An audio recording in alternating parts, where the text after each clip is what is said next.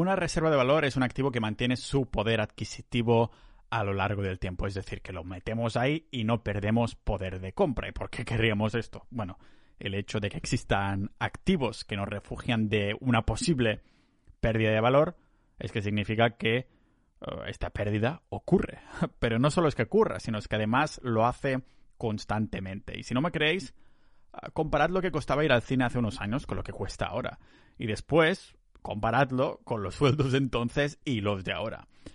Es decir, que en un lenguaje ninja de la, de la vida eso vendría a significar que vivir cada vez cuesta más. Así que, ¿en qué convertimos esta energía y tiempo que hemos usado para generar dinero?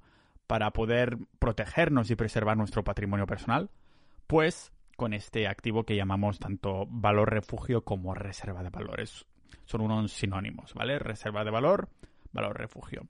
Si una persona busca, ya no estamos hablando de multiplicar su dinero como tal con inversiones para multiplicarlo, no, sino de si alguien busca salvaguardar, ahorrar su patrimonio y aquello por lo que ha trabajado, entonces dejar el dinero en el banco deja de ser una opción porque va perdiendo valor. Así que necesitamos valores refugios si tu intención solo es salvaguardarte de esta pérdida de valor. Es por esto que yo personalmente ya no me considero inversor. Ahora soy ahorrador. querer ahorrar activo refugio es lo que me ha hecho dejar de diversificar completamente. Las buenas noticias es que no hay mucho en indagar porque solo hay un par de activos que cumplan con las características de los valores refugio. Pero antes sí que es necesario ah, profundizar un poco en, en, ese por qué, ¿no? ¿Por qué ocurre esta pérdida de valor? Así que lo vamos a ver aquí en el podcast multidisciplinar de Pau Ninja.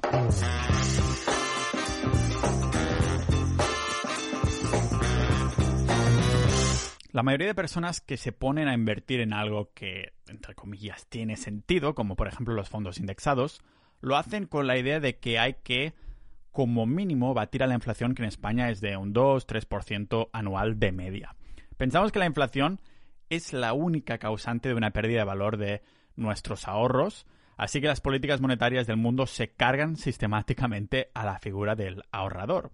Todo está organizado para que los precios se vayan incrementando cada año y por lo tanto si alguien tiene la capacidad de ahorrar, se ve forzado a invertir si no quiere perder ese poder adquisitivo. La realidad es que esta inflación, esta subida de precios anual, que al fin y al cabo es una consecuencia, la expansión monetaria, solo es la punta del iceberg del coste de la vida, la cereza de todo lo que hay detrás. Y es que detrás de esta inflación tenemos la temida devaluación. ¿Por qué no? Devaluación e inflación no son lo mismo, aunque puedan estar relacionadas. La devaluación es la pérdida de valor del dinero o de la divisa que estamos usando. Y no os engañéis, porque aunque no la veamos, esta devaluación es muy real. Si la inflación es la carterista que nos saca algo de dinero, la devaluación sería la ladrona que entra en nuestra casa y nos roba mucho más monto de nuestra riqueza. Esta pérdida de poder de compra es una destructora del valor de nuestro tiempo. Pensad que desde la creación de la Reserva Federal de Estados Unidos, la FED, en 1917, el dólar americano ha perdido un 98% de su valor según la propia NSA. De hecho, si tiramos hasta 107 años atrás, esta devaluación se corresponde a perder más de un 23% anual en nuestro poder de compra. O el lenguaje ninja, el dinero en el banco cada año que pasa vale un 23% menos, no un 2 o 3% que se pensaba que nos robaba la inflación, la subida de precios, pero más de un 20%. Las personas de más de 100 años lo deben flipar. Seguro que han decidido vivir tantos años para ver a dónde nos lleva esta locura.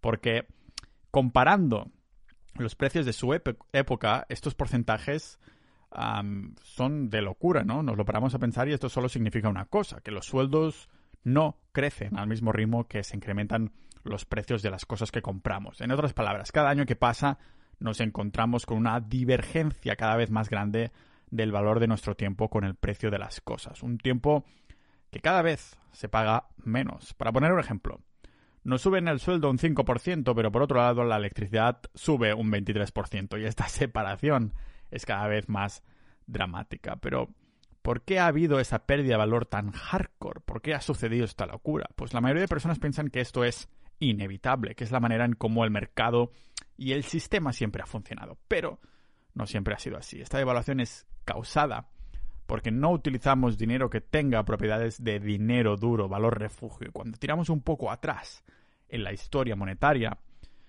nos damos cuenta de todos los problemas que esto causa. Indagué a fondo ya sobre el sistema monetario actual. Podéis escuchar el capítulo del podcast en pau.ninja barra sistema, pero el resumen vendría a ser que los bancos centrales imprimen más dinero, sin preguntárselo a nadie, lógicamente, y a placer. ¿Y qué sucede? Pues se crea más divisa, sube la deuda, hay un crecimiento artificial y se, va, se va devaluando la divisa. Y este círculo vicioso solo nos llega a un sitio, nos lleva a un sitio que el dinero que usamos en realidad está muy lejos de ser dinero. Porque no es dinero, es deuda de los bancos. Es como si un billete de 50 euros no fuera de verdad un papel con valor, entre comillas, de 50 euros, pero como una especie de recibo que dijera, a quien tenga este papel, el banco te debe 50 euros. O sea que nos vamos, nos vamos pasando deuda entre nosotros, no dinero. Si tengo 1000 euros en mi cuenta bancaria y de pronto alguien se saca del sombrero mágico, pues 1000 euros más creados de la nada, lo único que significa esto es que automáticamente esos mil euros que, yo tenía, que yo tenía y que he sudado para ahorrar pasan a valer menos automáticamente porque hay más dinero en circulación. Es una de las maneras básicas ¿no? de, ah, de, de ahorrar, así que, claro, no podemos hacer nada, pero sí que hay una manera de protegernos. Es un entramado que hemos visto ya que ha sido generado a base de décadas. Así que hay muy pocos activos que llamemos reservas de valor, valor refugios, que sean de verdad para salvaguardar nuestro patrimonio, solo un par. Porque la única manera de hacerlo es tener este tipo de activos. Y aquí quiero remarcar que una idea es invertir para multiplicar y otra muy distinta es ponerlo a ahorrar en un valor refugio y medio olvidarnos para dedicar el tiempo a nuestros negocios o actividades que nos generen pasta, o nuestros trabajos que nos den un sueldo y poder centrarnos en esto y no tener un segundo trabajo que sea invertir y tener una cartera si no te gusta, ¿vale? No, en otras palabras, es como no tener la inversión como un segundo trabajo. Ya no puedo ni hablar. Como un segundo trabajo casi, si no queremos, ¿vale? El primer punto que me parece esencial es tener en, la manera en cómo podemos proteger nuestro patrimonio de esta manera antes de pasar al valor refugio es que eso es difícil si vives en España, pero es tener seguridad jurídica. No solo tener, yo no solo no tengo mi empresa en Estonia por ese 0% de impuestos y poder crecer más, también es porque no me fío un pelo de ciertos estados y cómo tratan a la riqueza ajena, ¿no? Ah, el capital particular y de empresas. El Estado español mismo tiene en su constitución el artículo 128 que permite requisar los bienes por el, bien social o del país, así, sin pedir, permiso a nadie y además han, han usado los políticos ya varias amenazas um, aclamando este artículo, ¿no? De rollo, eh, que podemos usar esto, ¿eh? Si queremos. Y hemos visto otros casos como el Ayuntamiento de Barcelona también amenazando a propietarios de pisos diciendo que si no los alquilan ya, los embargarán así por todo el morro, ¿sale? Con las políticas estas totalmente confiscatorias, pensé que tenía mucho más sentido tener salvaguardado aquello por lo que he trabajado tanto en algún país donde sepan de buena mano cuáles son las consecuencias del comunismo, socialismo y estas pestes. Una vez la seguridad jurídica está cubierta, tenemos tres opciones. Invertir a largo plazo, ahorrar en reserva de valor o, bueno, las dos a la vez, ¿no? Invertir a largo plazo ha sido la, favorita de la mayoría, incluso la mía durante años, sobre todo ah, porque me basaba, mi estrategia de inversión se basaba en la gestión pasiva, con los fondos indexados. ¿Qué problema, problema le veo ahora a esto? Pues que por mucho que los estudios nos demuestran que tiene sentido, tiene un montón de sentido, ah, invertir así a varias décadas vista, no nos protege de lo que hemos visto antes, ni de la devaluación de las divisas ni del sistema monetario. Estos estudios están basados en el funcionamiento del sistema monetario actual, no hacen un zoom out de perspectiva, ¿vale? Aunque poseemos partes de empresas, estas posiciones están hinchadas por políticas monetarias totalmente ligadas a la deuda, la deuda, la impresión, la inyección de dinero y con una descorrelación brutal del valor de las empresas con el funcionamiento de la economía. Así que, ¿qué nos pasa? Ah, pues esto, ¿no? Que se va hinchando, hinchando. Así que tenemos alguna otra opción, que vendría a ser mi favorito, el refugio. Un valor refugio o reserva de valor es aquel activo que, como digo al principio, mantiene su valor a lo largo del tiempo. Entonces, ¿por qué la renta variable, la bolsa, no la podemos considerar reserva de valor si acostumbra a ir hacia arriba en periodos de al menos varias décadas? Pues porque, aunque nos hayan enseñado que mantiene su valor y crecimiento consistente a lo largo de los años, son muy susceptibles a lo que suceda a la economía, los mercados y el valor de las divisas fiduciarias en, que, en las que utilizamos para invertir en bolsa. Así que, ¿cuáles son estos valores refugio? Para empezar, tenemos uno que ya os suena. Desde hace miles de años solo ha habido un único metal precioso que ha brillado por su ausencia, el oro. ¿Vale? Tanto lo hemos anhelado ahí que hasta hemos creado cuentos para niños. A todos nos suena el rey Midas, un personaje que estaba ahí lleno de avaricia que terminaba con el poder de convertir en oro todo lo que tocaba, el famoso toque de oro. Al principio de la historia, el tipo muy feliz, pero más adelante, cuando se le convertía toda la comida y hasta la hija en, en oro, es cuando vio que su habilidad, en vez de una bendición, era una maledicción, ¿vale? Lo que los autores de esta historia no tocaban mucho era historia monetaria, y es que gracias a lo que comentábamos antes, podríamos entender ahora por qué si el rey Midas hubiera existido de verdad, el oro no valdría nada de nada y sería todo lo contrario a ser un valor refugio. ¿Por qué? Pues porque no sería escaso. Que es una de las propiedades esenciales para que una reserva de valor conserve su valor. Pero aún así, la minería de oro hace que cada año se extraiga de la tierra aproximadamente un 2% más de oro. O sea que el oro sí conserva su valor, pero tiene una pequeña inflación, aunque como mínimo no se devalúa. Pero otra de las cosas buenas que tiene el oro es que ha sido valor refugio durante miles de años. De hecho, incluso los sumerios, los mal llamados primeras civilizaciones, utilizaban ah, ya oro, aunque no era a modo de moneda. Así que tantos años de uso. Es normal que tenga una confianza que otros activos no tienen porque sabemos que simplemente no desaparecerá del mapa. No es casualidad que en los últimos años los bancos hayan ido comprando y llenando sus cámaras acorazadas de oro como protección y como valor refugio. Y con toda esa historia sabemos que su precio sabemos que su precio tiene una estabilidad. Es bueno, fluctuante su valor, pero a lo largo plazo, de nuevo, con cientos o miles de años, vemos que siempre ha estado allí. Tiene una utilidad industrial y decorativa que, bueno, sería una especie de utilidad de emergencia, en la que algunos inversores en oro pues sienten confort. Pero claro, también tiene algunas desventajas, como no se puede utilizar como moneda, como sistema de pago en el sistema occidental actual. No solo porque sea un engorro de transportar, pero porque en el pasado ya intentamos con el patrón oro y ¿qué sucedió? Que la centralización nos pasó factura, cuando todas las divisas del mundo se convertían en dólares americanos y estos dólares americanos a su vez equivalían a cierta cantidad de oro, ¿qué hizo el gobierno y Banco Central de, Estados Unidos, pues imprimir más sin tener las reservas de valor para respaldar a esos dólares.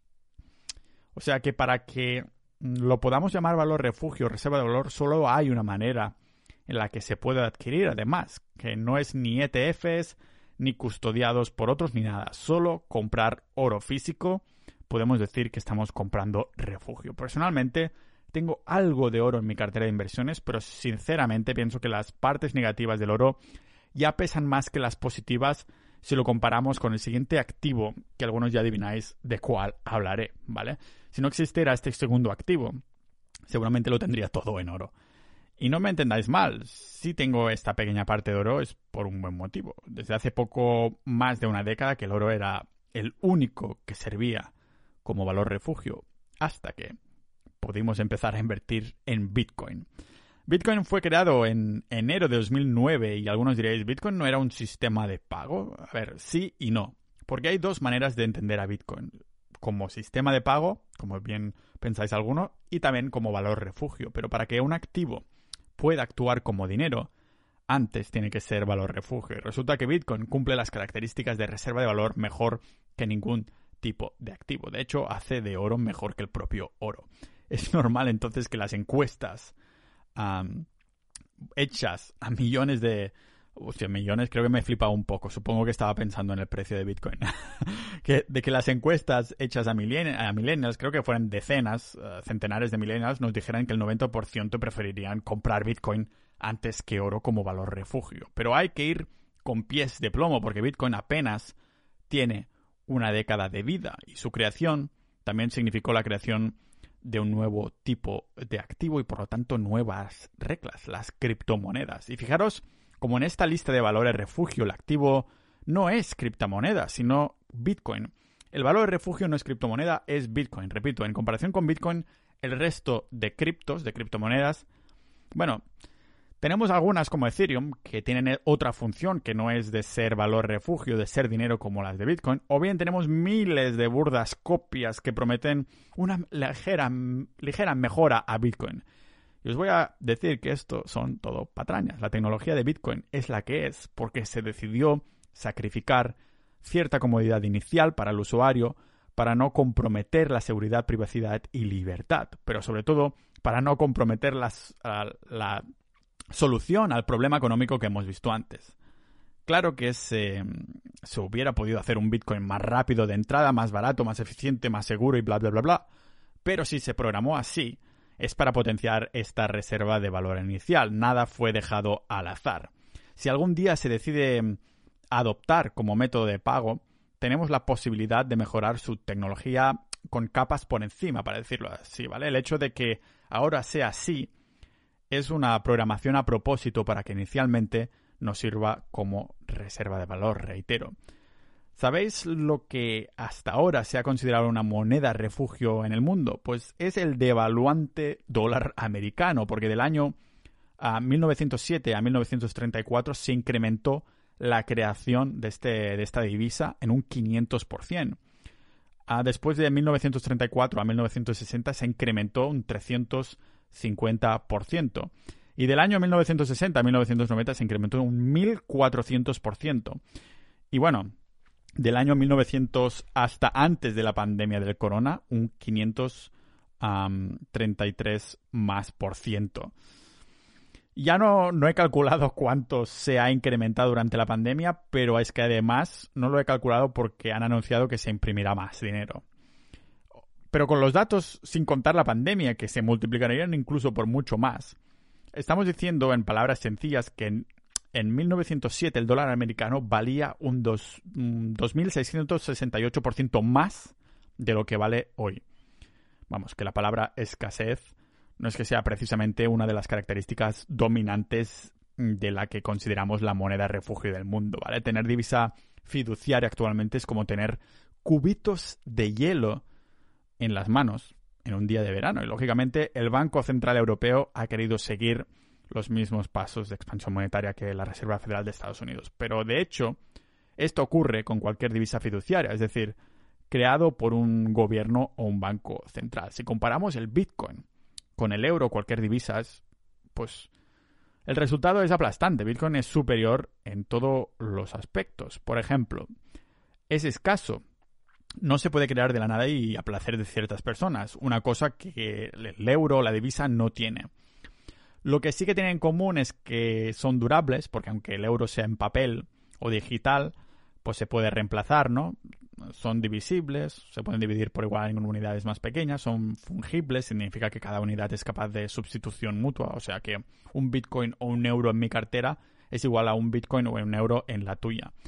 También tienen valor por sí mismo, eso es discutible en el caso de, de la divisa. Y ya hice un episodio sobre el valor de Bitcoin, que se llama Bitcoin no tiene valor o no tiene ningún valor o algo así, donde voy punto por punto por qué Bitcoin sí tiene valor. Y finalmente, una cosa que sí tiene Bitcoin, el dinero y el oro, y no tiene el euro, es que es depósito de valor, de refugio, que conserva su poder adquisitivo durante largos periodos de tiempo, como hemos visto con las divisas fiduciarias esto no sucede.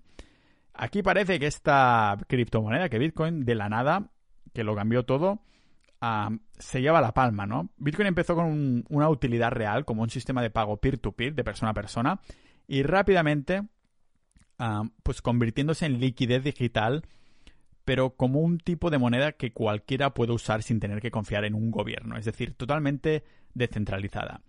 ¿Y por qué es importante que sea descentralizada? Antes lo hemos mencionado ligeramente, porque lo vimos con lo que pasó en el patrón oro, ¿vale? Teniendo poder para controlar el suministro de dinero, la corrupción del Estado entra en juego creando más dinero de la nada. Pero también podemos ir un poco más atrás en el tiempo para ver exactamente lo mismo, el colapso del Imperio Romano, que nos enseñó qué sucede cuando el gobierno obtiene el control. Los estados hacen como el rey Midas, pero al revés, corrompen ah, todo lo que tocan. Y podéis mirar el episodio de, bueno, mirar, a no ser que me queréis mirar la pantalla, en pau.ninja romano.